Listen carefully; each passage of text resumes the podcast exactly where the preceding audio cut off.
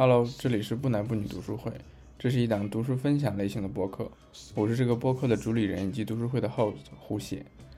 不男不女读书会是一个以女性主义作品的阅读与讨论为主的开放包容的读书会。所有有趣有价值的读书会的录音或是讨论，都会不定期上传到这个频道与大家分享。如果你感兴趣，可以在豆瓣有许多男生参加的女性主义读书会找到我们，并加入我们每周的读书与讨论。这期节目是读书会的特别企划，我们用一期的时间梳理并讨论了汪明安的《论爱欲》全书。爱欲的谱系错综复杂，虽然古希腊哲学家们将友爱、爱欲与性三者严格区分开来，但我们看到友情与爱情在当代的语境中似乎更加的含混不清。我们一定是需要爱情的吗？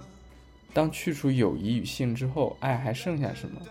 除此之外，从柏拉图的爱的阶梯到巴迪欧的事件。难道我们对爱情的设想一定是高度浪漫化的吗？爱一定是拒绝理性的吗？话不多说，希望你能喜欢这期节目。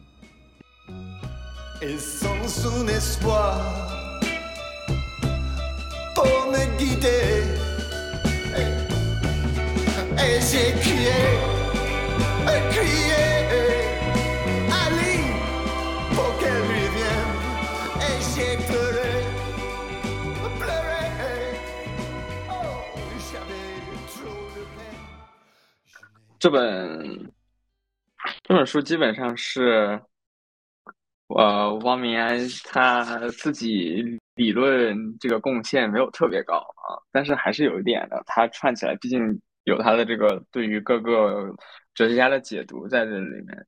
然后呢，上篇是爱欲的谱系，他梳理了基本上三个时期的不同哲学家对爱的这个概念的呃引用以及对他们的讨论。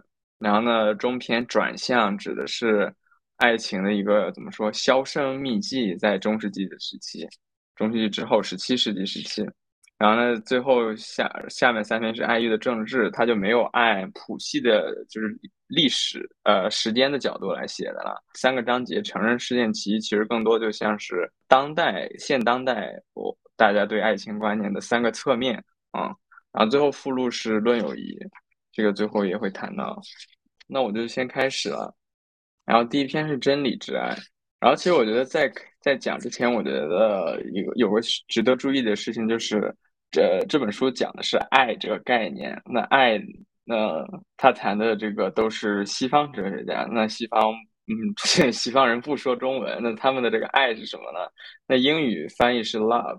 但是你你，但是如果回去看，尤其是呃前三章的话，他谈的都是呃古希腊罗马时期的，呃说拉丁语跟古希腊语的哲学家，那他们其实没有 love 这个概念的。那其实他们对于 love 会更细分，对于爱，他们有呃他们有普遍的一个爱，就是 Sophie，也就是我们我们说 philosophy，就是 philosophia。那 philo 就是呃，philo 就是爱的意思，是一种特别普遍的爱。就我们说我喜欢这个，然后呢，我爱知识，呃，爱呃爱知识，然后呢，爱我的朋友，爱我的家人，爱我的爱人，这些都可以是爱，它是最广泛程度的爱。那还有一个我们说的叫现在叫爱欲，爱欲是 eros，是一个音译。那它其实就是对呃更加靠近我们说那张我们现在说的一种浪漫爱。呃，亲密关系包括对性的一种渴望啊，所以，所以我觉得读的时候一定要区分，就是这个爱的概念是什么意思，他们到底是在是说的是哪个字？你不同的字都可能翻译成爱，但是他们其实最后他们想要说的东西可能是不一样的。OK，那一开始，呃，第一章说是讲的是古希腊，其实它跟呃，它讲的还都是柏拉图的东西。那我个人觉得柏拉图其实不能代表古希腊的思想，只是他柏拉图自己的。呃，到后面我们我们会看到，其实第二章，呃，基督教的很多爱的概念是跟亚里士多德之后的希腊化时期的古希腊哲学有很强的渊源的。呃，那这一章讲的是呃柏拉图的爱情观啊，其实他说是真理之爱。那一上来他就说，啊，柏拉图认为爱是的意义是什么？爱的目的是什么？那他的目的是对抗死亡的。古希腊哲学家普遍认为说人是有目的的，这个一个刀子，它的目的是用来切东西；一个椅子，目的是用来坐；马的目的是让我们骑。那么我们人也有我们的目的。那我们的目的是什么？我们目的是用我们的智力然后去生活。但是最基本的，我们作为一个动物，那我们的目的一定是有生育的。那么，所以呃，爱情这个爱情这个概念跟生育、跟婚姻、跟这个呃，对于后代的产出是这个结合在一起的啊。那么，所以他们普遍认为说，爱的目的是什么？爱的有其中一个目的，最根本的自然的一个目的，那就是它是生育。那么，生育作作为对生命的一种创造，它能够化解掉我们的死亡，能够延续我们的生命啊。所以说，呃，追求爱欲，也就是追求不死。然后爱不是爱对方的这样的一种，同时爱不是当我们说爱的时候，我们不是在爱对方的那些丑与恶，我们喜欢的什么？我们喜欢他们的优点，喜欢他们身上美的东西。那么进一步呢，柏拉图就说，那其实我们爱的不是我们爱的是对方的什么？爱的是美。那么我们最爱的最根本的是什么？是美在他们身上的体现。所以他这里又做了一个区分了，说那么爱就是 eros 这个东西呢，其实是我们对美的这样的一种追求。那么美又是什么呢？美是一种真理，我们渴望这种真理，所以我们才去追求美。美作为美就是一种真理。那这样的一种对爱的追求呢，它跟性是相对的。那么性在古希腊的这个词叫阿弗迪西亚那它跟性是相对的。性是什么呢？性是我们完全的一种性本能的一种冲动啊，它它是没有任何说对于真理对美的追求的，它只是我们自然的一种冲动。我们有了这样的一种冲动，我们就要去释放它。而爱也不是爱，爱是一种我们看到了好的东西，感受到了之后，我们才会去有的。它不是一种占有性的东西，而是一种追求性的东西。啊，那么从这样的一个区分之上呢，柏拉图就呃这个阐述出了他自己很著名的这样一个爱的阶梯，就是我们先有肉体的至美，也就是我们对肉体的爱，也就是说对性的一个性的冲动，然后再后来呢，我们。有了这样一种性冲动，对于对方的性冲动之后，那我们才会有对方对对方呃灵魂的爱。我们我们光看到他表面的美是不够的，表面这个人很美，我可能会一开始会吸引我们，让我们去更多的了解他。但是了解他之后，我们会去追求他灵魂的美，我们会去想要说他，那你这个人，比如有什么思想，你有什么样的想法，你的追求是什么，你对这些事情的看法是什么？对吧？你的哲学思考是什么？这是我们想要他的灵魂美。他因为灵魂门某种程度上是我们，也是我们对于这样一种真理的这样的一种追求的过程。那么最后达到的一个地方就是最后的一个真理啊。然后有一个例子提到的其实就是呃 L 巴 a 例子啊。我我就说是阿西比亚德。那阿西比亚德是这个呃全古希腊苏格拉底时期全古希腊最美的少年。啊，然后呢是这个苏格拉底的这个对象啊，以及他的这个爱慕对象。然后柏拉图对话有两篇是呃阿西比亚德，第一章他讲的其实是会饮篇，那么会饮篇也有阿西比亚德跟苏格拉底。然后那个时候呢，苏格拉底很追求阿西比亚德，但是他没有去很主动的去靠近他，说我很喜欢你，怎么样，你长得很好看，怎么怎么样，而是到了阿西比亚德篇。也就是柏拉图晚期的时候，也就是说，在那个他的写作年代，也就是那个时候，阿西比亚德已经是呃二十多岁的青年的时候了，已经是这个呃，他马上要这个带兵这个率领这个打打仗了，然后那篇对话才发生，然后是那个时候，呃，不呃，苏格拉底才走上去说这个说，我看到你很忧虑，你在为这个城邦的政治而烦恼，那我给你讲一下这个事情是什么样的吧。然后呢，里面他就提到说。为什么之前在会影片，在他年轻的时候，苏格拉底我没有去接近你，阿西比亚德，就是因为呃，我爱的不是你的肉体，我爱的是你的灵魂。那么我爱的是你的灵魂的话，也就意味着我想要的不仅仅是你的肉体，而是更想要的是我想为你而好，我想让你过上更好的生活，让你实现自己。那么所以说我追求的不是你的这个容貌。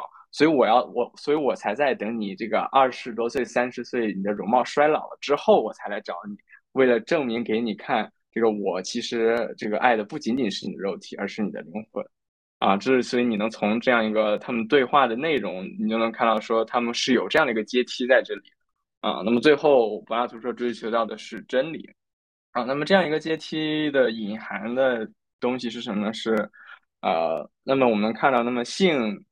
性是爱的基础，那么爱是真理的基础啊。那么反之，没有爱也就没有真理啊。这个其实在古希腊的实践当中也能看出来的啊，性是爱的基础，也是真理的基础。那么一个体现就是我们知道那时候啊，我们现在叫做啊柏拉图关系嘛，但实际上当时没有这种叫法。不过那个是他们的教学法的一部分，他们觉得那是教育的一部分，也就是说是要基本上年龄差是四十岁，也就是说需要有一个比你年长四十岁的智者来带领你，然后呢教授你东西，那么其中就包括呃性爱的部分啊，所以这是他们这个哲学教授以及他们思考他们这个生活方式的一部分啊，所以他们会觉得那么性。那么，性和真对真理的爱、对知识的爱、对美的爱，这些都是分不开的。那么说，反之，没有爱也没有真理，这个怎么理解呢？这个其实一个区分就是啊，philosopher 跟 sophist 的区别。翻译的话就是哲学家，然后呢，sophist 就是诡辩、诡辩派。当时他们说，也就是说苏格拉底、柏拉图他们觉得 sophist 这些诡辩、诡辩者、诡辩派，他们不能叫哲学家。为什么？因为有一个原因，他们就是他们不爱智慧。为什么呢？因为哲学的含义是是 philosophia，而 philo 我刚才说的是爱的意思，sophia 就是智慧的意思。那么 philosopher 是什么呢？是那些爱智慧的人才是哲学家。那么 sophist 你会看到他没有 philo 这个前缀，所以呃，所以他们，所以哲学家会觉得说这些诡辩者他们是他们不是真正的爱智慧。诡辩者是什么呢？是你给他们钱，他们教你如何去辩论，如何去赢得这个 argument 啊，如何去说服对方。辩论上面来个屹立不胜，他们不是真正的追求真理，他们因为他们不爱智慧，所以这是他们做出了一个区分啊。一个部分，汪明安就谈到说啊，在哪啊？他说是爱欲而不是仇恨让知识四处扩散，所以爱欲其实是啊知识的一个根本。但其实我觉得，反而你如果去看柏拉图的作品的话，其实会觉得，呃，philos 其实更更更多是一个根本的一个东西。就我反而觉得，因为我呃，我一开始也说了，其实，在古希腊的划分里面的话，爱欲这个东西是在爱之下的一个，你可以说是分类吧。就我们先有了 philos，广泛的爱，我们对智慧的爱，对所有的爱，这种爱可能是一种对知识的一种好奇，你可以说。然后我们才会有 eros，我们才会对特定的人有特定的特种的爱啊，所以我们才会有这样的一种爱。所以我觉得他这里可能有一点含糊其辞。他说他说是爱让知识扩散，然后呢是爱真正决定了真理的发生的基础。我觉得这个可能是有点混淆了 philos 跟 eros 之间的区别啊。不过基本上我觉得他的阐释还是问题不大的。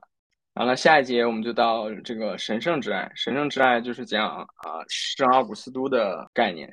这块我就比较略过了，这张特别的厚。然后我对基督教基本上 不感兴趣，所以我就省略了一下啊。然后呢，一开始他就说有三种爱啊，一种是爱上帝、爱邻人跟爱自己。然后爱上帝是一种最高的爱啊，因为它是对上帝直接的爱啊。然后我们的任何爱都是借助上帝的爱来完成的嘛。啊，为什么我们爱上帝呢？因为我们爱上帝是因为我们想要不朽啊。我们虽然在尘世中死了，但是我们透过我们的上帝的爱，我们能能够进入这个上帝之城啊，能够这个能够不朽。所以这个跟柏拉图时期是一样的。我们依然想要通过通过爱这个概念，通过爱这个行为，然后来让我们有限的生命得到无限的延长。所以只有我们通过对对上帝的这样一种最高的爱，我们才能克服自己，克服这个。尘世的生命的这样一种有限性，才能去这个真正的这个一直的这个活下去，啊，是这个样子。然后呢，还有一种爱是这个啊，爱邻人的爱，love thy neighbor 嘛，对吧？在圣经里面的，那你爱邻人，难道这个爱跟爱上帝的爱是一样吗？那肯定不是的啊。你爱邻人，你也去爱他人啊，这个包括呃对朋友的爱，对家人的爱，对呃对爱人的爱。这些爱依然是什么？依然是为了爱上帝。你是为了爱上帝，你才爱他人。那么相反，然后呢？你爱他们是如何去爱呢？一定要以爱上帝的方式而去爱他们啊！所以说，如果所以说你不能去以这个不爱上帝的方式去爱他们啊！所以这个你可以说，就为什么这个基督教那么执迷于这个呃到处给别人传教，就是他们觉得呃我要爱邻人，我要以爱上帝的方式去爱你们，感化你们啊！然后最终让你们也爱上帝。最后一种是这个爱自己，然后他提到说，爱自己呢有一种这个我们说叫不爱上帝的贪爱。这个贪爱是什么呢？是一种呃，它划分了三种呃，visual、sexual 和 appetitive，就是一个是这个食欲，一个是性欲，一个是啊那叫什么沐浴啊。然后呢，这三种欲望的这个这个区别，这个这个三三种欲望的这个共同的共同的特点是什么？他们都是我们的这样一种对自己的爱，都是被。被感官和身体所主主宰的，然后呢，这样的一个概念，其实你就能看到这样的就是说，呃，你要对自己爱，但是这不是对自己的一种刻意的满足，这样的一个思想，其实，在希腊化时期的古希腊哲学里面都有特别多的体现。最经典的应该就是伊壁鸠鲁主义跟斯多葛主义。啊，斯多葛主义就是我们现在所说的，你可以说一种禁欲主义，所以他们提倡说是这些东西其实是什么呢？是不重要的啊。别人死了什么呀？这些都是不重要的。然后这个你到底吃什么这些东西也不重要的。为什么？因为重要的是什么？是你觉得他们重要的时候，他们才重要。当别人打了你一拳的时候，你觉得很愤怒、很疼，这是为什么？不是因为他们做错了什么，而是因为什么？而是因为你觉得疼，你觉得你被冤枉了，你被无缘无故打了，所以你才会觉得疼。所以他们会觉得说，所有的东西是什么呢？是你有错误的观念。而正确的观念是什么呢？正确的观念是不要被这些东西所干扰啊。那么伊壁鸠鲁主义呢？呃，虽然伊壁鸠鲁主义现在被当作说是叫做享乐主义，但是其实你如果去看他们的呃真正的古希腊伊壁鸠鲁他自己的观点的话，你会发现这个跟享乐主义其实差挺远的。你可以说他跟斯多葛主义、禁欲主义其实关系可能更大。那伊壁鸠鲁主义说，呃，我们的幸福是什么？是快感。啊，这个所有的这个生命的快感，我们获得不同的快感，这个是生命最终的目的。但是他也做了一个区分，我所说的快感是什么？我所说的快感是那些自然的且必须的快感。那么什么是自然的且必须的快感？就是那些我们不得不去满足的，指的是吃东西，而不是吃好吃的东西。啊，他们会觉得说吃好吃的东西、看好看的东西、穿好看的衣服，这些东西都是自然但是不必须的快乐。让我们远离饥饿的痛苦的是什么？是面包和水，而不是那些啊美味的吃的。所以他们所倡导的生活是叫做 ataraxia，是叫做宁静内心的一种平静。那内心一种平静，其实就是说我们要远离不自然、不必须的快感。那伊壁鸠鲁就会觉得说，性这个东西它是啊不必须的快感，它虽然是自然，它不必须的，因为一个人这个远离了性爱之后，他能更好的达到内内心的宁静，所以你会看到基督教的这一套的，呃，对于自己的这样一种禁欲的主张，不能够贪欲，要对自我的一种控制，其实是跟呃希腊化时期的哲学的联系是特别大的。然后巴士叶他说：“这里他说，尽管基督教的爱跟希腊思想中的爱完全对立啊，这个就是我刚才说的。我觉得这个对立其实不一定了，看你怎么这个定义古希腊啊。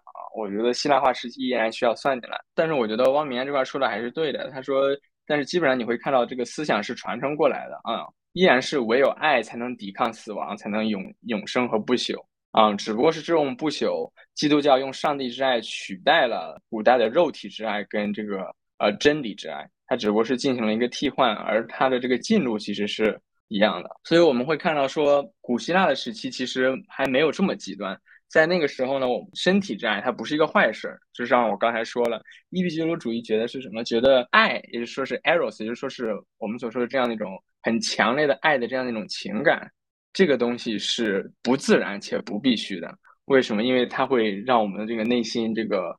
呃，让我们不受控制，然后让我们变得疯狂，这是他们觉得是爱情的这个力量。他们所倡导的是宁静的内心的宁静，宁静的生活。那肯定他们觉得这个东西是很有害的。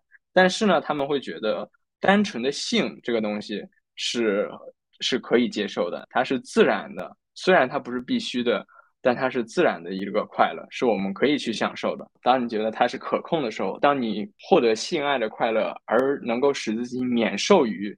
爱情的苦恼的时候，那那伊壁鸠鲁主义会觉得这个东西完全是可以的，它能够给你提供呃不同的多样的快感，所以能够看到说整个古希腊时期，如果抛弃掉爱来说的话，他们会觉得性这个东西不是个坏事，它其实是一种可以自我去控制的，某种程度上它成了一种技术啊，这个更多是福柯他这么去而有的。那么其实就能看到有这样一种希腊化时期对性的规范在这里的。呃，王明在这里写到他说，因为性在那个时候不是一种罪嘛，它不应该受责罚，它只是一种规范，不是不能满足性欲，而是不能沉迷跟放纵这样的性欲，不是不承认性欲导向生命孕育而产生的永恒，而是单纯这样的生命永恒还不够，还应该有知识跟真理的永恒。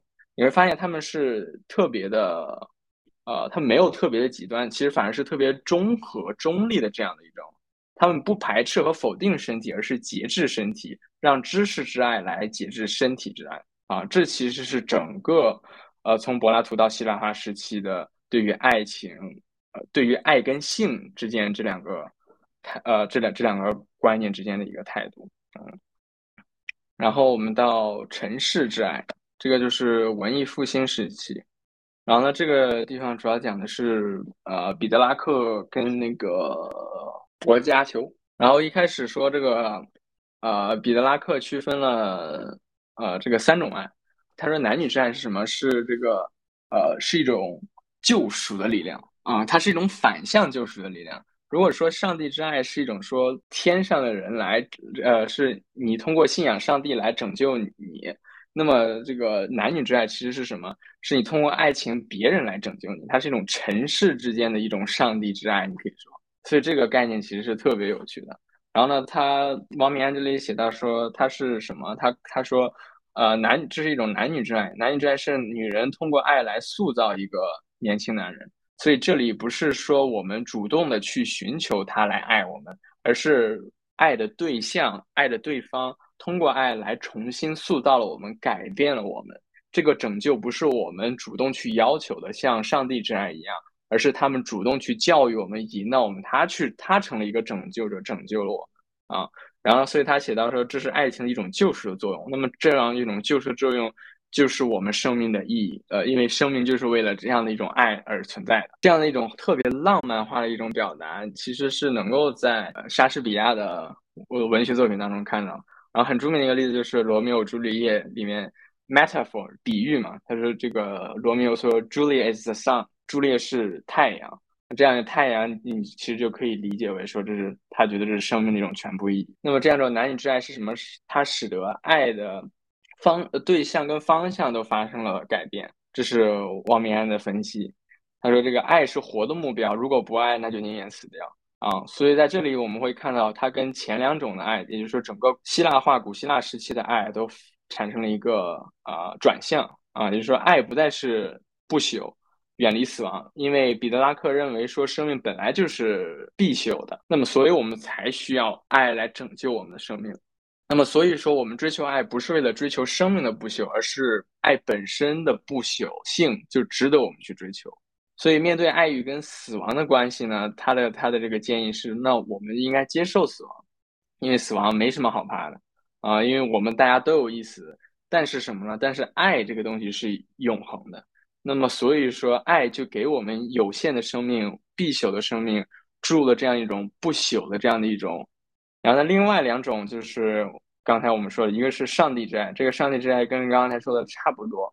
然后呢，再一个是荣誉之爱，这荣誉之爱你可以理解为就是对，就是一种真理跟知识之爱。所以你会看到，它其实也是对希腊化、古希腊时期的，包括圣奥古斯丁这个基督教的对爱的这个概念进行了一个重新的组织。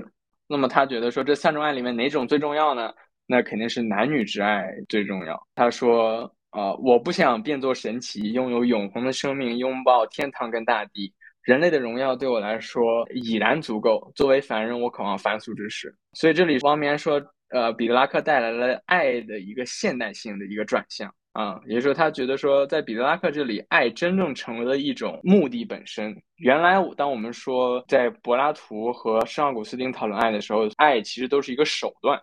我们为了爱是什么？是为了通向，我们为了是达到获得某种东西啊。比如，我们爱是为了真理之爱，那我们最终想要的是什么？不是对于面前这个人的爱，我们想要的是对于真理的爱，对于美的爱。那在基督教的思想里面是什么呢？我们爱面前这个人，不是真正为了他，而是什么？而而是为了对上帝的爱啊，对救赎，对对基督教的爱。所以你会看到，爱在这些思想当中，它都是 instrumental，他们是好的东西，但他们只是 instrumentally good，他们他们自己本身不具有任何的价值。如果他们的目的本身不是好的的话，但是在彼得拉克这里，我们看到说，他觉得爱情本身的不朽性就值得我们去追求，所以他相当于是在说，爱情的意义就在于爱的经历本身，而不在于任何其他的东西，不在于什么生育啊、繁衍后代啊。基督教的救赎啊，生命的不朽啊，这些东西，而生命的意义也就在于爱本身，所以这个是汪明安觉得他的这个爱的概念的这个现代性的地方在，所以相当于是强调我们行为的本身的一个意义，而不是再是为了生命的某种意义。那既然这个生命的意义也由爱所带来了，那么随之而来的就是爱的痛苦，那也那也不就成了爱的意义的爱的一部分了？但是彼得拉克他拥抱了这样的一种呃结论啊，他觉得说爱的痛苦也是爱的意义，也是生命的一部分。爱情、诗歌和文字这些东西其实是相辅相成的啊。在他说在反而在这里，荣誉之爱跟男女之爱合一了。一方面是我们通过书爱情，透过书写的永恒得以不朽。爱情可能是易逝的，因为生命是必朽的嘛，所以爱情肯定终有一天会逝去的。但是通过书写我们的爱情，我们把这样的。这样一种抽象的爱情的永恒性得以记录下来啊，那很著名的一个例子就是莎士比亚的啊《Sonnet Eighteen》，他的第十八首十四行诗嘛，他最后说：“So long as man can breathe, so eyes can see, so long lives this, and this give life to thee。”只要世上依然有人能够呼吸，眼睛能够看到，那么我写的这首诗就长存，那么我诗中写的你，我对你的爱也就不朽。再一个，他说的是啊，那么反过来。写作也对爱的痛苦其实有化解的作用。这里其实就跟他在第二章他提他最后提到说尼采的这个对爱的这个观点，相当于是有回应的部分。爱本身作为一种宣泄情感的一种强烈宣泄嘛，就是性也是这个样的。那么我们对爱对性的这样一种悲痛本身也是一种特别强烈的宣泄，而这样一种宣泄呢，其实可以透过创作的这样一种宣泄啊来得到表达啊。然后呢，这个其实就是亚里士多德所说的 catharsis，就是他觉得艺术的意义，他觉得艺术的好，艺术好的地方就在于，我们透过艺术，我们读一首诗，我们看一部悲剧，我们自己的那些压抑的情感，随着这个故事的进程，也就得到了释放，也就得到了宣泄。啊，这是他觉得艺术写作创作的一个意义。然后我这里贴了一首我特别喜欢的诗，就是奥登的一首诗，叫《葬礼蓝调》。然后，所以它下面这个，呃，转向到了这个呃薄伽丘。然后说，那么薄伽丘呢，这个更进一步，他说什么？他说，爱是什么？爱在性的快乐当中得到了肯定啊，性跟爱是分不开的。我我们对爱的追求，本质上是对对性的愉悦，对性的这样一种终极的快乐的追求。我们对于现世的爱的享受是要先于对后世苦难的担忧的。那么，如果我们的爱是自然的，性是自然，那么它怎么能是不好的呢？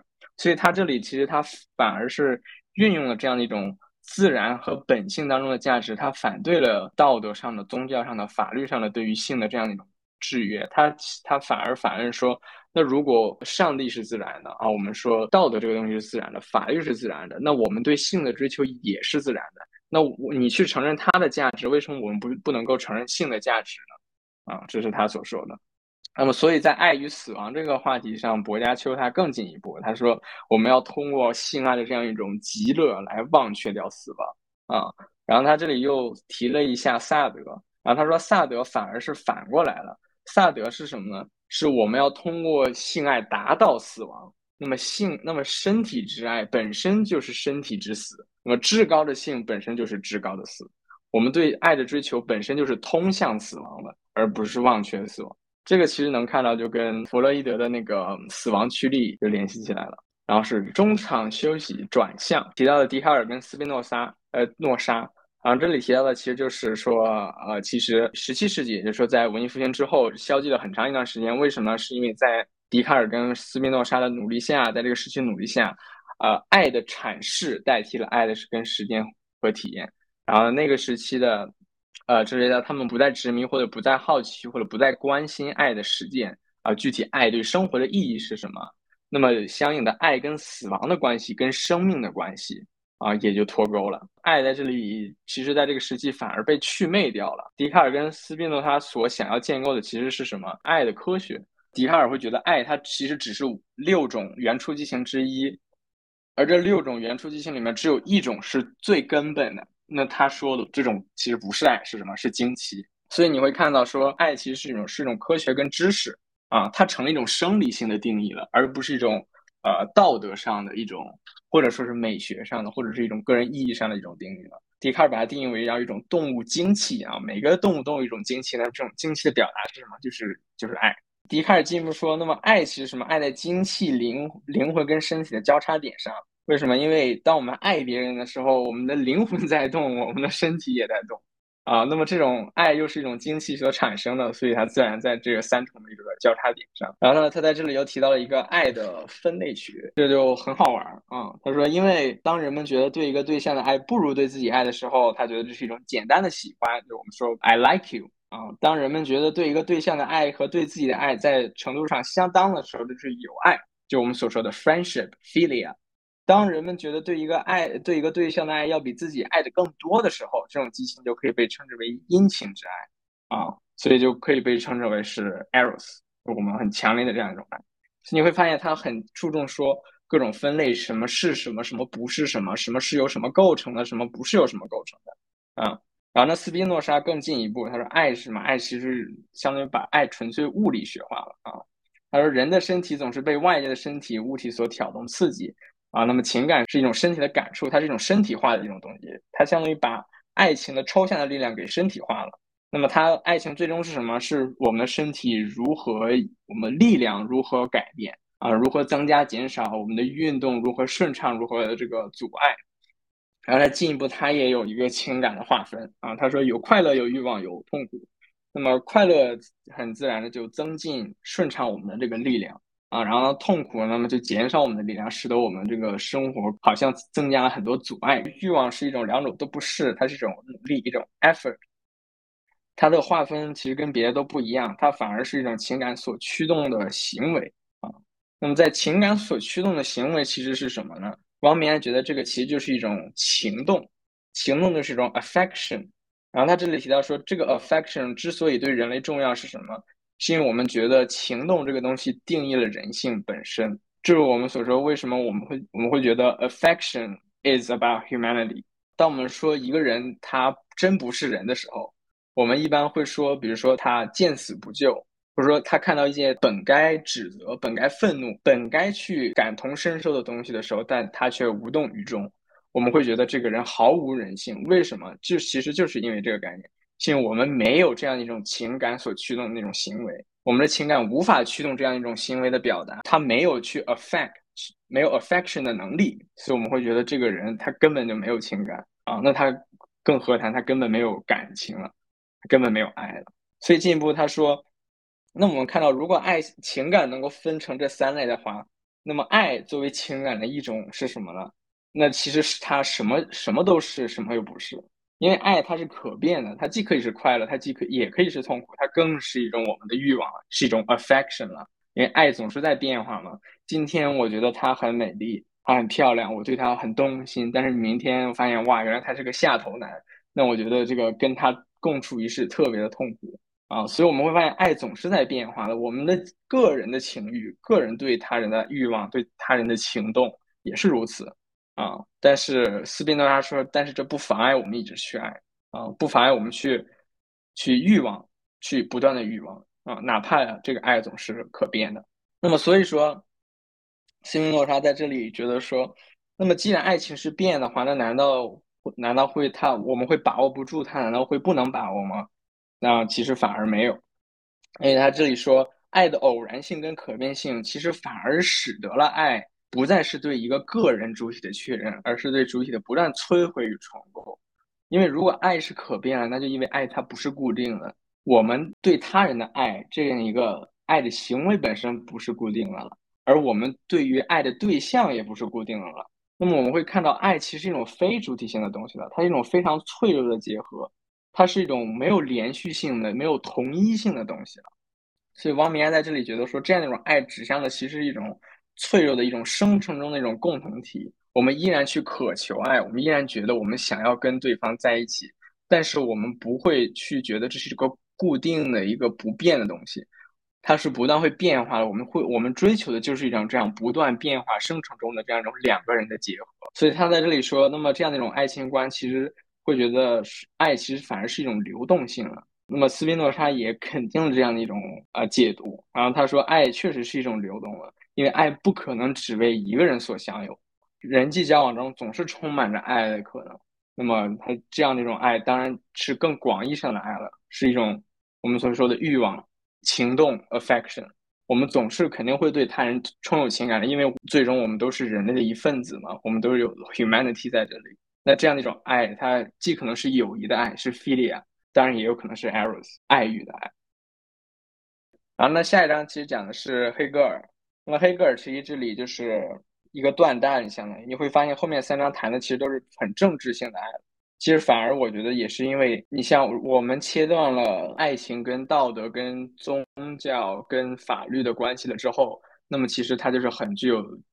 政治性，或者说它本身这样的一种爱，就是很具有政治性含义的东西在。一开始他讲黑格尔，他讲的是主体，然后呢，他说，那么在黑格尔这里，这个爱是什么呢？爱是为了爱，其实确认了主体的一个诞生。如果爱是我们对自我的一种认识，对吧？我们通过爱他人认识自我，认识世界，认识他人。那么认识的本质就是政治性的，是因为政治的本质是一种为承认而斗争，而这个承认本身是什么？就是对自我的认识，对主体的一种承认。啊，所以说这里他说有一种承认的二元论。那么黑格尔觉得说，我们个人的主体，我们自己是如何自我的这样的一个身份如何建立起来的呢？它是通过主奴关系建立起来的啊。我们通过说确立这样一种二元的这样一种划分，什么是你的，什么是我的，什么是好的，什么是坏的，什么是正确的，什么是错误的，什么是应该的，什么是不应该的。那么这样的一种主奴关系呢，其实这是一种阶级性的嘛。就是这个是我的，那个不是你的。我要把你拒绝掉，我才能知道什么是我的。我要把那些不是我的东西拒绝掉，我要否定掉它，我才能知道什么是我的。所以这是他说的一种主体的建构关系。但我们会看到这样的一种主体建构的关系，其实是很是一种你死我活的一种主体承认，不是你被否定掉，就是我被否定掉。所以这个我们也能看到是一种。不断的一个在政治当中的一个体现吧。为什么有那么多的战争，有那么多的猜疑在这个世界上？就是因为政治本身是这样一种二元的主奴关系的一种承认而斗争啊。那么黑格尔觉得，爱这个概念能够化解这样的一种永远你死我活的这样一种对于主体的一种确认的关系，它提供了一种新的可能啊。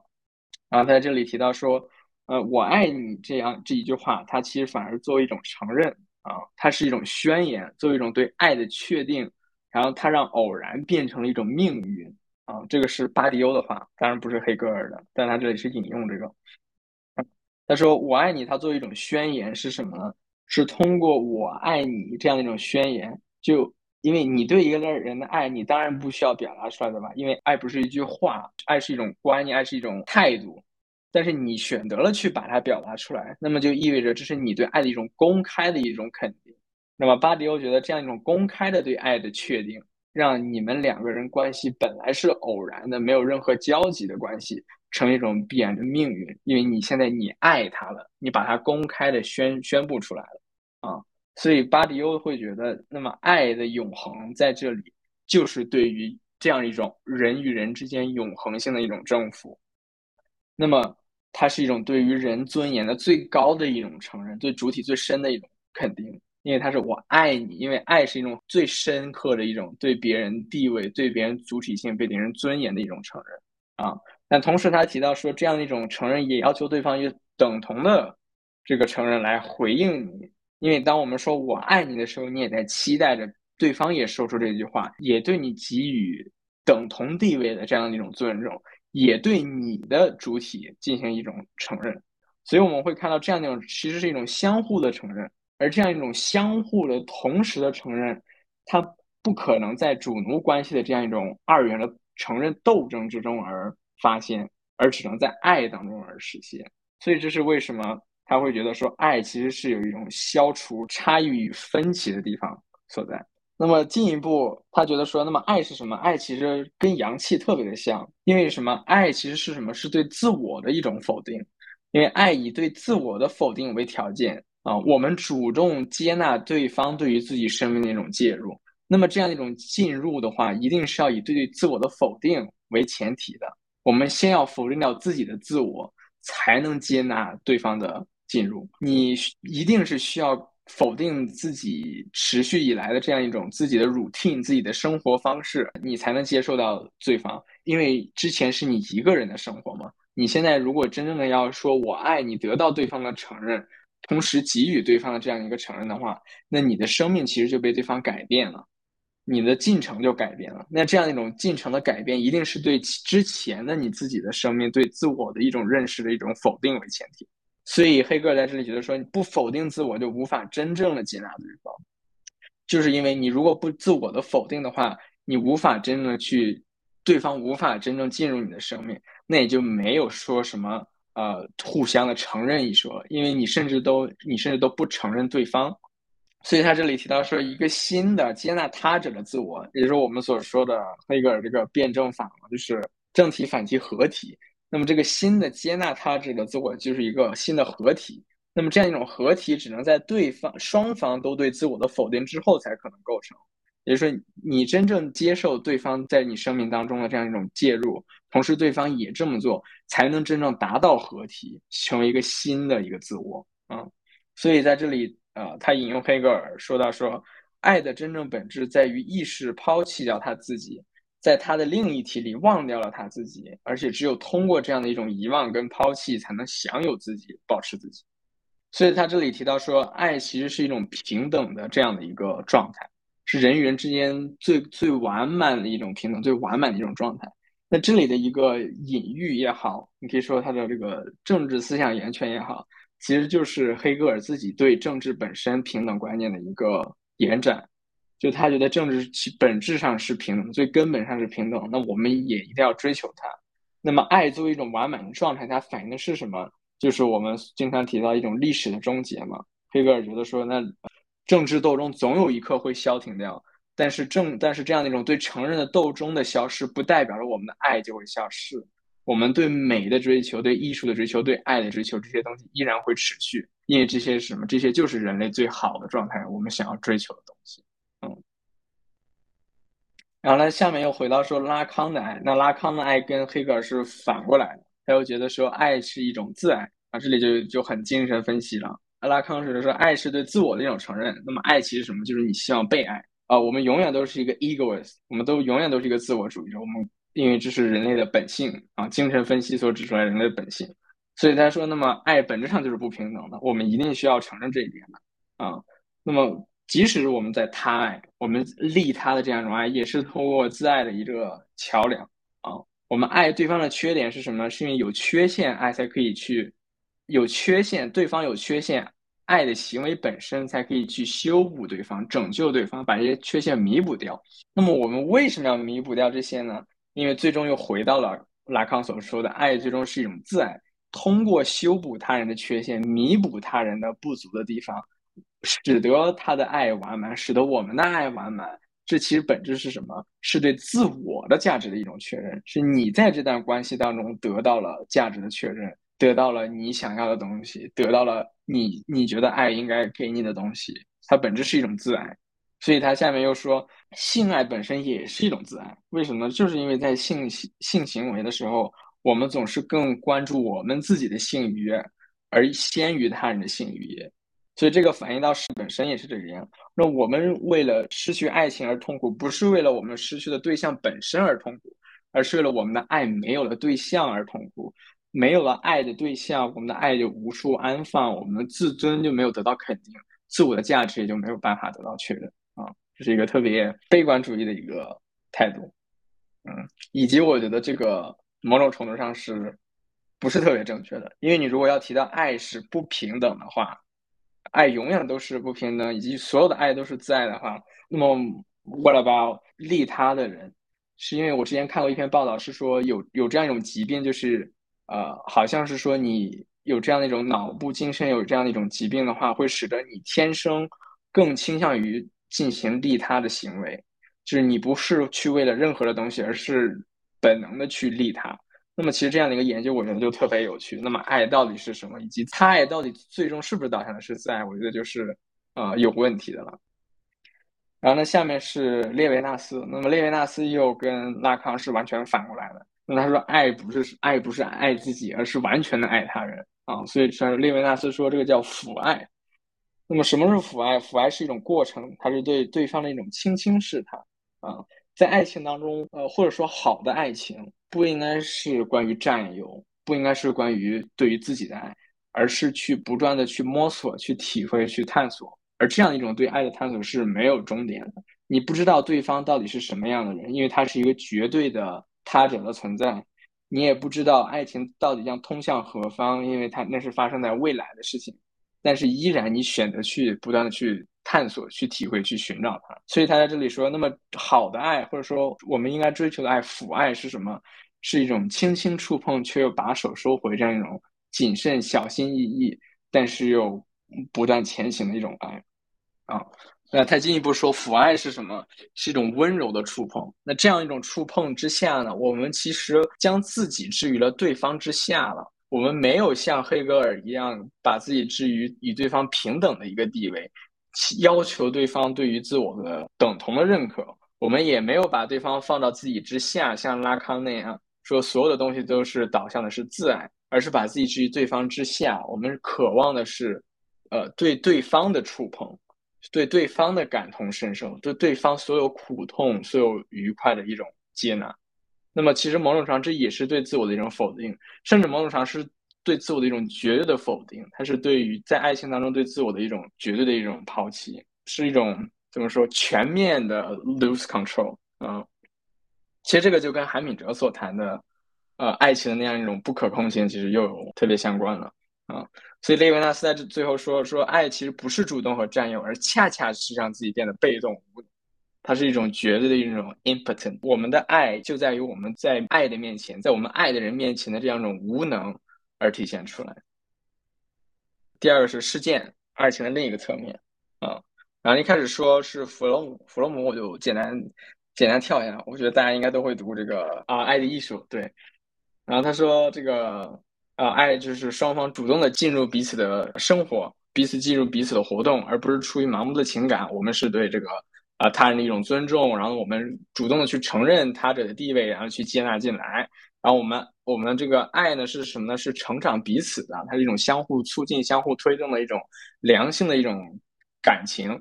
没有动态的进进步，就没有爱。然后，那么爱的目的是什么呢？爱的目的最终是克服生命的一种孤独啊！我们作为人，我们知道我们最终是孤独的，且我们必须要面对孤独，所以我们我们选择爱，或者我们主动去爱，就是为了克服这样一种不可避免的孤独啊！那么爱它作为一种彼此成长、彼此相互安慰的这样一种这样的一种情感互动本身，它的价值就在于这样一种对快乐和意义的一种创造与产生，它克服了生命的虚无以及人生的孤独。啊，所以他说，那么爱的功能与目的本身就在于爱，因为什么？因为爱是对人性最好的、最充分的、完满的实现。没有爱，我们本身就是残缺的啊，我们就是野兽，就是没有潜能的孤寂跟呆滞。这是啊，方面的原话。然后，所以又回到说事件。那么巴迪欧觉得，那么爱其实进而就是一种事件，因为它标志你跟他人的一个相遇啊。他说，爱是生命当中的事件。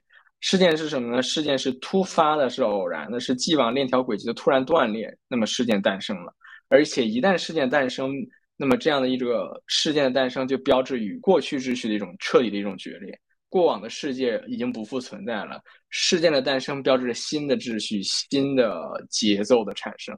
当然，政治上的例子有很多，比如说我们说九幺幺，比如我们说 pandemic，这些其实都是很事件性的东西，我们突发起来的、无法预料的。而且在发生之后，我们的生活轨迹发生了彻底的变化啊。那么同时，这样一种突发性也就意味着事件本身是全新的，是我们无法理解的。我们只有在事后才能理解它的意义啊。就像我们只有在疫情过后才能知道疫情对我们到底意味着什么，改变了什么啊。那巴迪欧觉得说，他在《爱情的多重奏》里面也提到说，那么爱本身就是一种事件，它是这种事件性的一种来临。我们无法期待爱什么时候到来，我们也无法预测它什么时候到来。但是当它来的时候，一定是不知所措的，因为就是爱是一个事件性的存在。我们虽然在当时无法去理解，但是我们依然需要去面对它，因为我们的人生被彻底打乱了，是一种突发性的、完全不可知的一种东西啊。所以这样的一种爱情的突发性的事件性。对于我们生活轨迹的彻底打乱，就标志着一种什么？对自我的一种彻底的一种断裂。所以他在这里强调说，爱不是我们要合一，我们要呃如何去跟他人、跟我们爱的人更好的相处，什么这个融为一体，这个，而是我们要接受两者之间的差异，甚至接受这样的一种事件性对自我的一种断代的一种差异。那么它是一种与过往自我的告别。所以他这里说，爱不是一种一的结合，也是一种二的共同体，是对自我过去的否定的一种接纳，以及我们接纳了这个新的未知的我们爱的人的这样的一个自我啊。所以他在这里说，这是他最著名的一个引用了。我觉得，就是他说，爱是最小单位的共产主义啊。其实说的就是这个，爱是一种二的共同体，它不是想要把两个人任何的差异所抹掉而形成一个一。而是恰恰是接纳所有人共同的差异，并且在这样的一个差异的共同体中，然后呢，不断的去与彼此相接触。那么最后，最后其实就是奇遇。我觉得最后以这个以这个结尾还是挺好的。虽然这块我觉得他说的有点有点牵强，而且我觉得好像没有什么理论依据在这里。但是我觉得说的本身还挺有趣的。那么爱还可以作为一种什么？作为一种奇遇。那么这样一种奇遇，就是他说叫做打破个体之爱与社会规范之爱的冲突，啊，你可以说一种禁忌之爱，啊，所以这样一种奇遇其实本身是一种很经典的，我们可以看到一种文学上经常采用的一种戏剧模型呢，就是你你的爱被个体之爱、个体之间的爱，然后呢本来挺好的，但是突然被社会规范所这个禁止了，啊，所被否定掉了，不允许了。它成了一种不可能的爱，那么其实戏剧的冲突也就在这里来产生了嘛。呃，梁山伯与祝英台，然后罗密欧与朱丽叶，然后甚至说这个《红楼梦》里面的这个《红楼梦》啊，我没看过《红楼梦》，我就不多说了。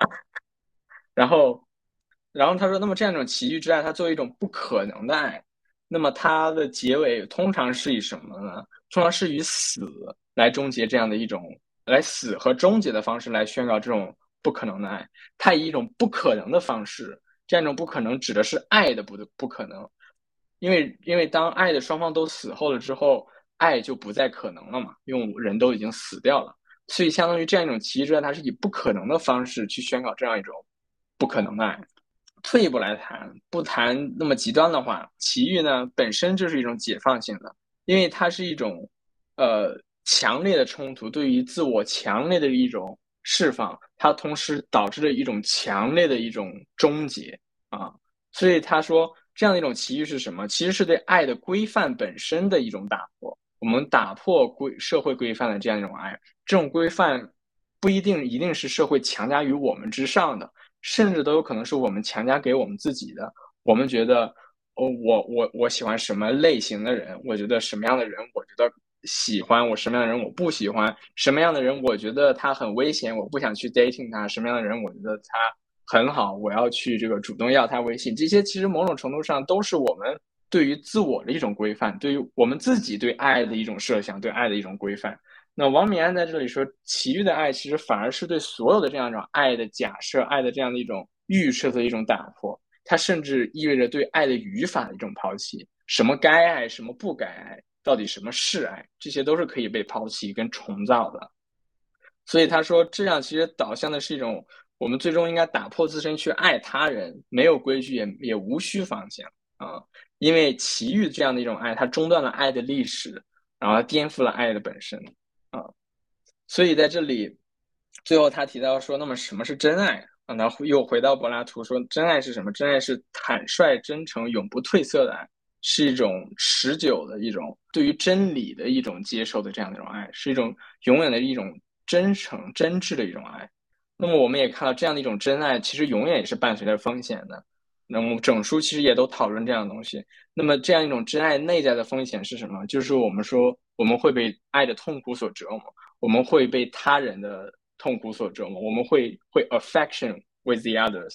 然后呢，同时这样的一种。真爱的风险也是外在的。我们虽然对这个人爱的很坦诚，但是可能就是因为社会的规范，可能就是因为时机的不合，我们无法跟这个人相爱。那么这些东西永远都是伴随着风险所存在的啊。那么最后他又转到了说，那么在当代的爱这样一种奇遇似乎已经不存在了，因为当代的爱已经市场化了。市场化了之后的，我们的所有的爱都是的风险都已经降到最低的了啊。我们可以在平台上输入自己的喜欢的类型，你喜欢做的事情，你的年龄，你对对方的要求，对对方的年龄、职业的各种要求啊。然后呢，你划了别人之后，别人只能划了你，你们才能交流。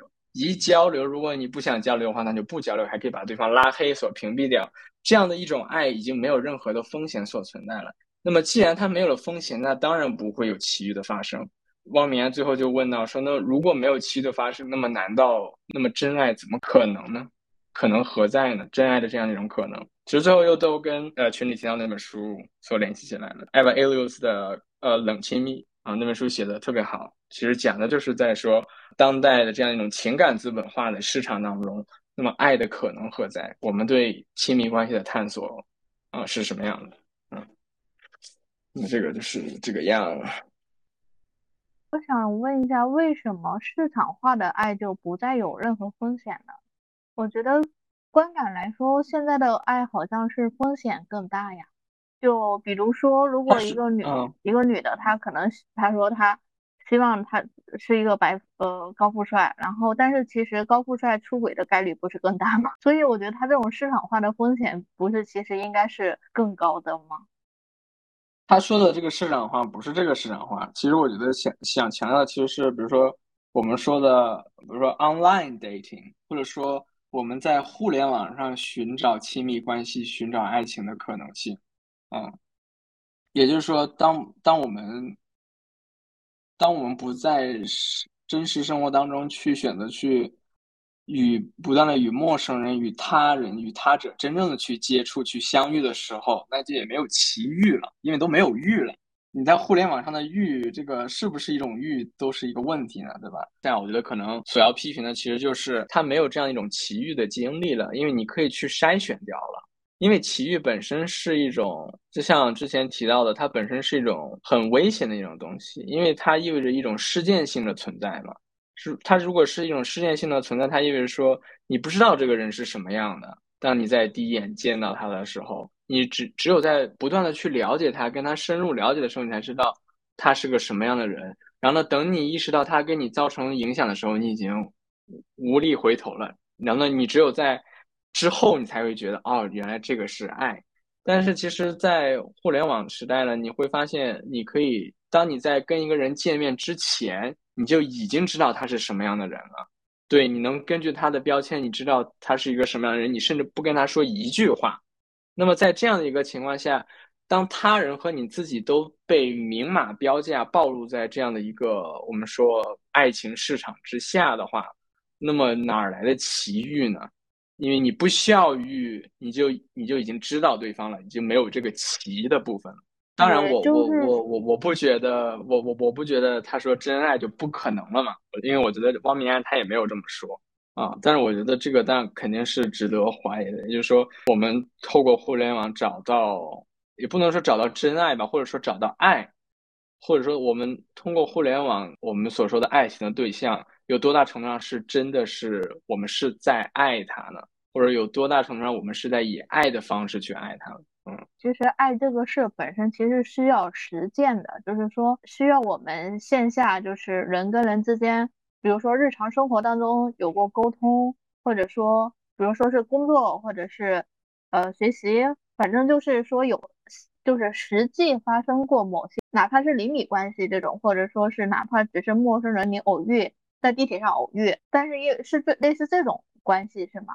就是说我需要通过这种呃实际的某一个，然后我看到他这个人长什么样子，我能呃比较明确的，就是说我不是通过其他介质，而是只是就两个人面对面的，然后这种一个实地的一个交流，然后这种实践，然后才能确定我对这个人是是有爱的，还是说无爱的，是是大概是这个意思上，就是一种奇遇的话。对，这这是一部分，这是我觉得是一部分。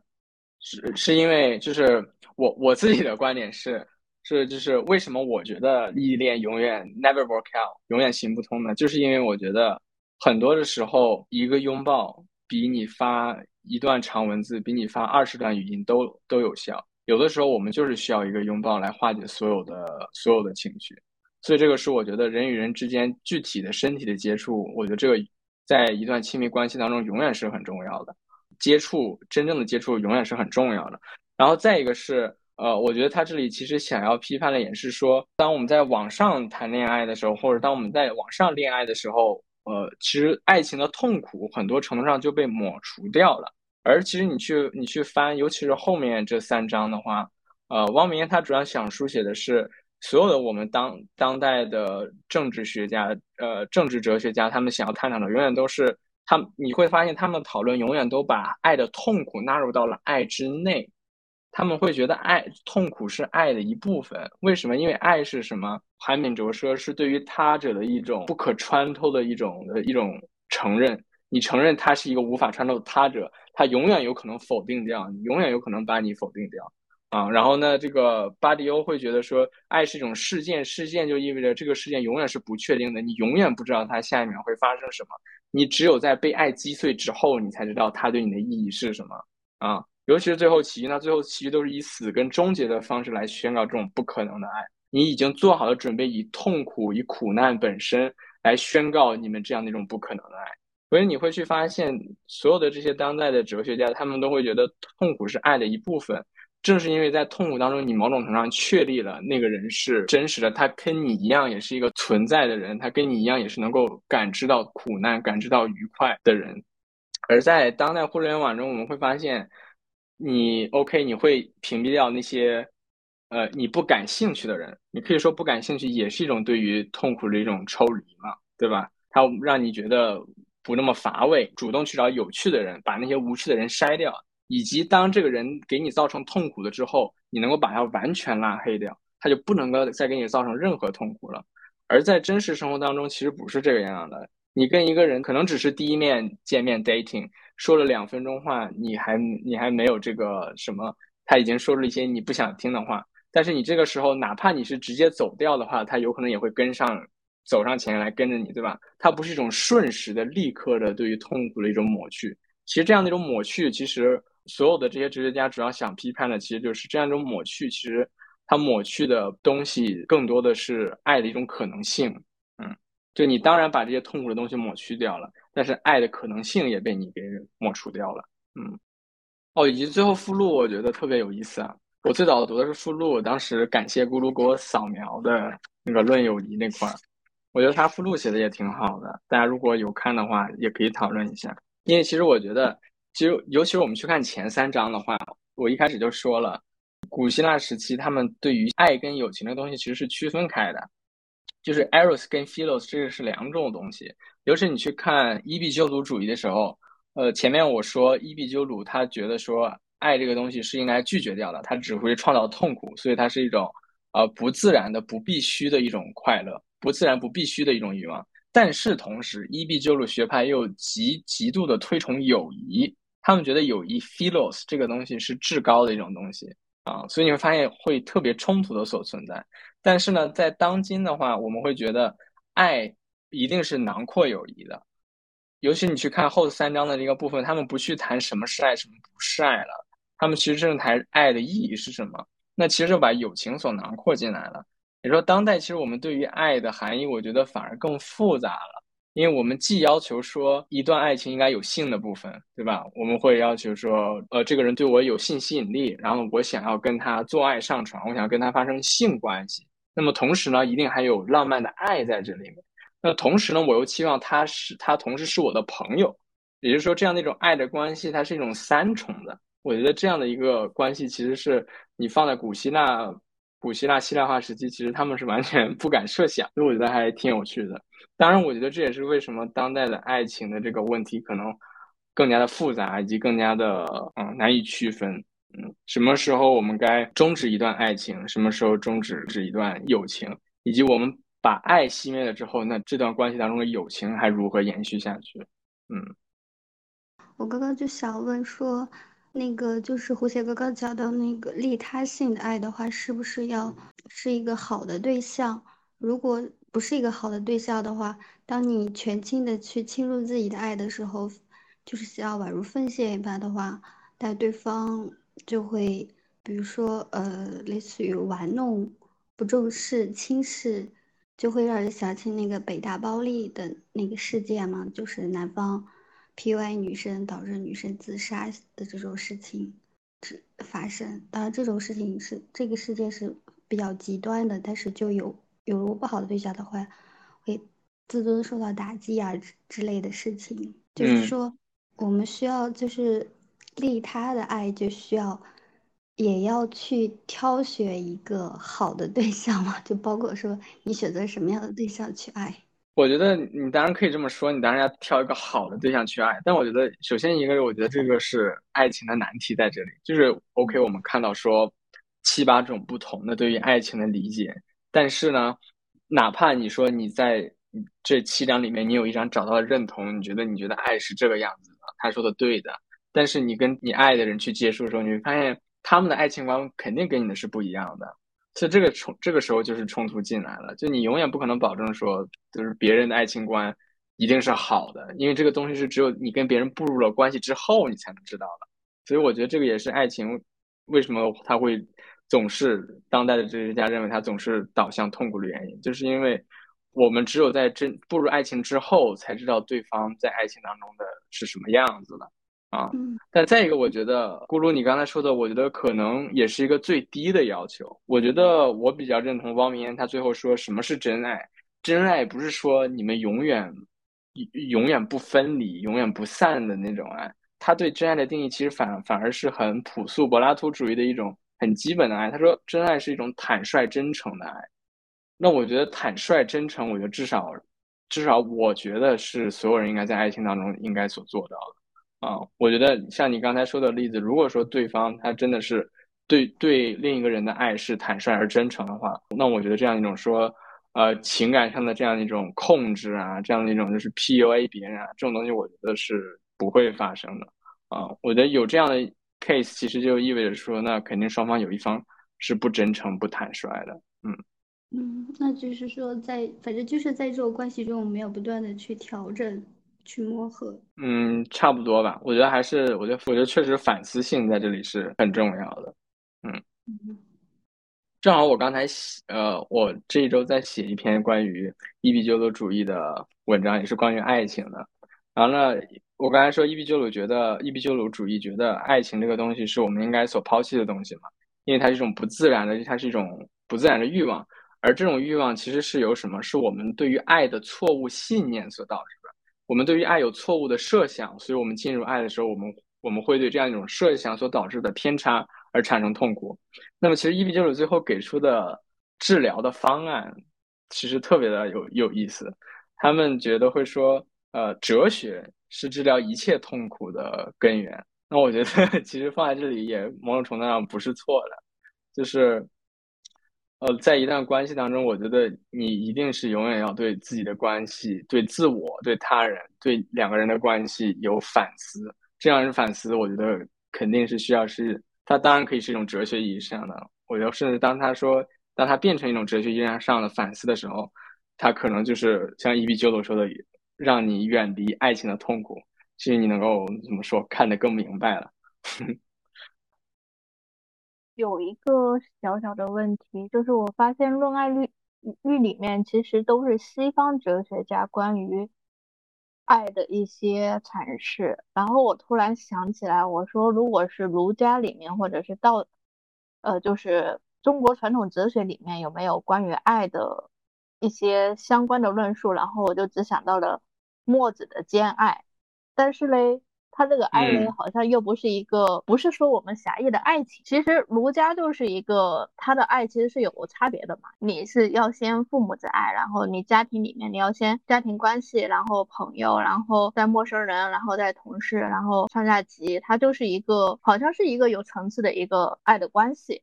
那爱情这个东西呢，可能在儒家里面就是会放在特别特别次要的一个位置。但是呢，墨墨家就说你兼爱的话，就是你其实所有的的爱爱就是平等的嘛。那我们都是一个个体，呃，每个人都是一个个体。那我对每个人的爱其实都应该就是一个，不应该讲什么尊卑啊，然后不应该是讲上下级关系啊。可是问题，我的问题来了，就是就是说，如果说强调爱是就每个人都是个体的话，那爱情也好，或者说亲情也好，那所有的爱都是一个平等的关系里面的话，那他们西方哲学家他们是要该如何回应，或者说有没有哪个西方哲学家是类似的一个观点？他他觉得说你爱你其实就要从主体出发，一个每个人都是平等的主体，或者说平等的个体，那样的爱是不是一个最理想的一个一种爱的状态？嗯。我觉得这这个很有趣。墨子的兼爱嘛，兼爱其实其实，在在西方，它翻译成叫做 universal love。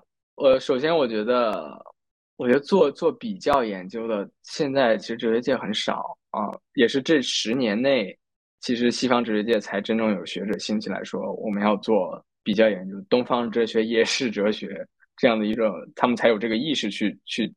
呃，去去讨论这个东西啊，所以我觉得这个肯定是值得去探索的。啊，在你刚才说西方有没有哪些哲学家提倡这个？我之前读墨子的时候，我就想到了那个呃西蒙韦伊 （Simon Weil）。其实你如果说它是一种 universal love 的话，那西蒙韦伊他讨论的爱其实也是很 universal love。但是你仔细读了《论爱》，你会发现汪明安在讨论那个圣奥古斯都那一章的时候提到了他。啊，这是因为西蒙韦伊他本身是个呃很虔诚的天主教徒，同时他也是个柏拉图主义者。你如果放在西方语境，或者说就是最靠近的西蒙韦伊他自己的这样的一种 universal love，那其实他也是跟呃基督教的这样一种上帝之爱其实是呃区分不开的啊。但当然，其实西蒙韦伊他自己个人，我觉得他的爱更，我觉得更能触动到我，就是因为他说，呃，爱爱上帝其实不是这样那种上帝的爱波及到我们自身，其实其实不是说你要去以爱上帝的方式去爱他人，而是你要去，他说叫做要听到他人的痛苦嘛，这是他所说的。这个兼爱其实其实就有点像墨子所说的兼爱了，啊，它是一种你要，它是一种 empathy，你可以说。它是一种你要知道、听到别人的痛苦，而且他说的是听到，他的意思是说，你不是需要设法理解他人的苦境啊，他为什么这个样，怎么怎么样，我们要怎么去做去帮助他？他说不是这个，因为你永远无法理解他人的痛苦、他人的处境，因为你就不是你们的环境就是不一样的，而且当你在用你的理性试图去理解他的时候，其实你是在对他所经历的痛苦造成的不公，你所做的应该是。去感受他的痛苦啊，这是他所说的一种爱。他说这个才是真正的爱啊。当然，他他后面就说这是上帝说的爱的这个意义所在。嗯，哦，就是刚才胡写呃上一个问题的时候说到，只有和一个人相爱了，然后之后才能知道他真正是什么样的人。那我就想问，就是有没有可能先了解他基本是什么样？然后再决定跟他是什么样的关系，或者说，呃，一般情况下会基于一个人什么样的判断，或者是对他什么样的特征会爱上这个人呢？这个节点是基于一个什么样的原因呢？就是什么时候会爱上他人啊？啊，可以这么说，或者说有没有可能先了解一下这个人的？他是什么样的人，然后再决定，好像听起来是一个理性选择选择一样。我我觉得当然是有可能的。我我我觉得这个也是我我读完以及我一直有的问题是什么呢？是你如果你去看的话，你会发现当代的他后面这三章，所有当代哲学家谈爱，它是一种很浪漫化的一种对爱的解读，对吧？你不管说巴迪欧说。爱是一种最小单位的共产主义，或者你是说这个爱是一种事件，是一种奇遇，你发现它是一种很浪漫化的解读，对吧？但是呢，有有意思的是，我的老师他教我们伦理学，他自己他自己研究爱情哲学，他自己的 position 反而是理性主义，他觉得爱是理性的，浪漫主义对爱的描述是不靠谱的，是一种我们自愿相信的一种虚假的一种阐释。所以这个就是把我放到了一个很很有趣的一个 position。就我之前也在读他的文章，他里面就提到了，他说他个人觉得是说，我们至少可以说，啊，爱情开始的那一刻，可能我们不知道是发生了什么，但是他也说了，OK，我们说我们不是走进爱情，我们不是慢跑进爱情，我们是什么？我们是坠入爱情，We fall in love，对吧？他说 OK，你当然可以从呃浪漫主义的角度说啊，这个就是爱情的力量，这是一种事件的相遇，对不对？但是，但是我们同时也可以说。这多大程度上其实是我们在爱情已经发生了之后，我们去重新追溯当时那样的一个事件，我们无法去解释它，而我们无法去解释它，不是因为这个事情无法解释，而是因为我们不愿意去解释它，或者我们不想用去太理性的语言去解释它，因为这样爱情的魔力就没有了，所以我们选择了一种十分修辞性的角度，十分非理性的一种语言去选它说。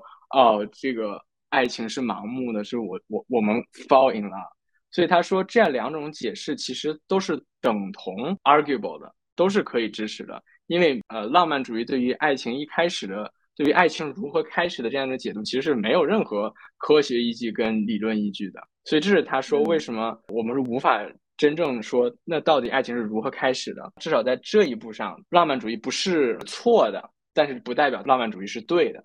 然后，当然，他又进一步发展他的 argument。他说：“那其实我们在爱情当中，因为我们说，呃，恋爱，当我们说我们在一段爱情关系当中的时候，我们当然不是说，啊，爱就啪一下，这个被爱情盲目，然后就结束了，对吧？爱情是持久的，因为这就是为什么我说爱情我们会现在会觉得跟友情特别的像。为什么？就是因为它跟友情一样，它是可以跨度很长的。”可能五年、十年，我跟我我跟我的爱人成为了最好的朋友，他是我最深的这样一种友谊了，他已经成为了。那这个程度上，那那些维系爱情的东西，那当然更不是我们所说的非理性的东西了，对吧？那难道非理性能够维持一段关系十年、五年吗？这个当然是更不可能的了，对吧？所以这是这是他的一个他他的一个想法。所以我会觉得，其实两种说的都有道理。所以我会觉得，某种程度上是不是因为我们对对爱情应该是什么样的这样的一个概念无法去定义，或者我们某种程度上都想要爱情，以及爱情它在不同的关系当中有太多的体现所决定。嗯，对，确确实这样概括，就一种是浪漫主义，一种是理性主义，这样这样的话就更清晰一点。对对，我我觉得不一定说这本书里讲的所有东西都是正确的。我觉得依然需要看到他们其实是对爱高度浪漫化的一种表达。其实爱当然是可以是一种理性的东西，但是理性不代表着爱就是不亲密的。我觉得这个是需要指出来的。亲密依然可以在理性当中产生。呃，我之前读过一篇文章，是一个搞康德研究的啊一个哲学家。他写的就是说康德主义下的爱情观，他觉得说爱情可以被解释为一种义务，因为康德是个义务论者嘛，在呃伦理学上，所以他觉得说那康德可以也可以解释爱情啊，为什么爱情就是一种特殊的义务，我们对这样的一个特殊关系的人的一种特殊的义务。啊，所以你会发现，就是从理性的角度，我们依然也可以为爱情做解释，依然可以为爱情证明，对，所以这不是解释爱情的唯一的一个呃方法。嗯哎，我还有一个问题，就是就是怎么样理解？就是还还有一种说法，就是说，呃，就新自由主义下，就是往往把个人都设定成一种独立的、呃理性的、完满的自我，然后好像就是说一个人也可以很强大，呃，很圆满。这样一种说法，还呃，就是与之相对的，就是今天我们讨论的这种人与人之间的关系，良性的互动，就是对人际之间的一种关系的需求，就是怎么样在这两种说法之间，大家有什么看？我觉得这两个不冲突吧。我觉得你说说个人是强大的，说你的意思是什么？说说我们不需要爱情这样的一个意思？呃，可以把这种说法也这么概括一下。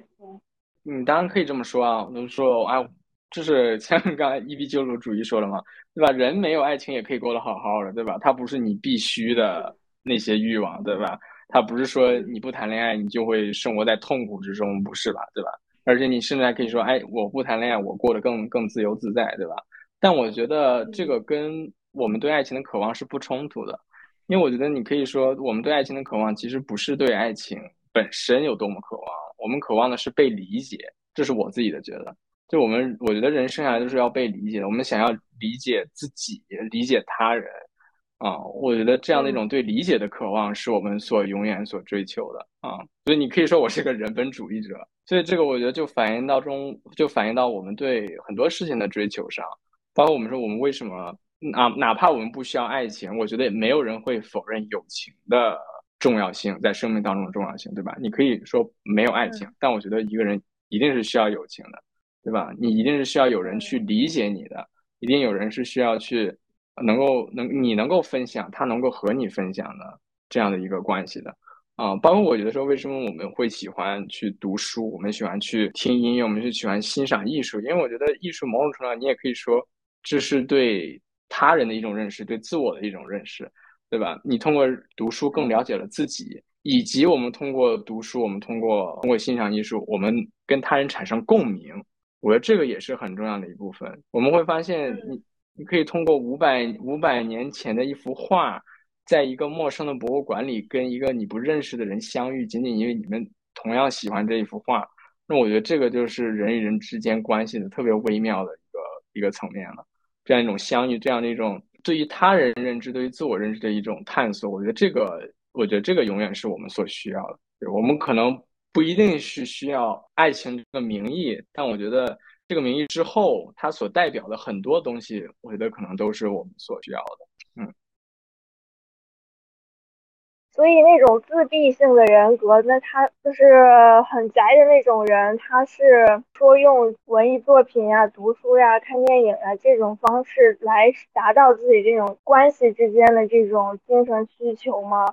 还是说他压根儿就没有这种需求？我觉得应该不会吧。但我觉得这个不好说啊，我觉得就是很难，你说为他人所做判断什么之类的，以及我觉得这也是为什么汪明言最后会谈说奇遇这个概念吧。他最后谈到说奇遇意味着我们甚至需要把爱情本身的语法所消解掉。那我觉得这个好像也是现在大家在尝试的东西嘛，对吧？我们去探索爱情的可能，对吧？那什么是爱，对吧？我们去那爱到底是不是 exclusive 开放关系啦，然后多边关系啦，这些我觉得都是新的。爱情的实践，大家都在尝试的。就其实我们会看到，爱情的含义也是本身在不断变化的，对吧？它爱情可能，嗯，因为因为你如果你去看这本书里所提到的，说斯宾诺莎还是这个巴迪欧和弗洛姆他们所谈到爱情带来的痛苦，你会发现，其实好多痛苦都是这样的一种呃爱情的专属性所带来的 exclusivity，对吧？那当然你不能说这个专属性是我们可以所。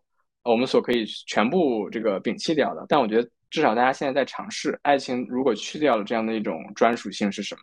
那么我们去掉性的专属性，我们去掉爱的专属性，那最后它还剩下什么？啊，就是去掉这种专属性，还爱还存在吗？我很我存疑。呃，就有就有一个说法，嗯，啊，就是就是一个小男孩问妈妈说：“那我要是同时喜欢上两个女生怎么办？”然后那个妈妈就告诉他说：“那说明你都是不太喜欢他，你真正的喜欢你，他是你，你是只有一个人，嗯，就是这种。”我我我觉得你说的很对，这个我也是我刚才想要补充的，就是我觉得这个当然不是说，呃，这是爱情本身的东西，就是 exclusivity 这个东西是，哎，我们一直被蒙骗了，这个东西不存在的，是纯粹建构出来的。我觉得没有那么简单，就当然我们在亲密关系中，我们渴望 special 嘛，对吧？那我们当然渴望这样一段关系是特别的，但我觉得，OK，如果我们说亲呃亲密关系或者说爱情，我们想要的是一种 special relationship，对吧？它是一种特别的关系。那我觉得这种特别，一定不是只意味着专属的，嗯，我觉得肯定有对两个人亲密关系的特别性的另外的一种表达的可能性存在，嗯，这是我想说的。Finissent pas de mourir. Peut-on jamais savoir par où commence? Et quand finit l'indifférence? Passe l'automne, vienne l'hiver. Et que la chanson de Prévert cette chanson les feuilles mortes s'effacent de mon souvenir. Et ce jour-là, mes amours mortes en auront fini de mourir. Et ce jour-là, mes amours mortes en auront fini de mourir.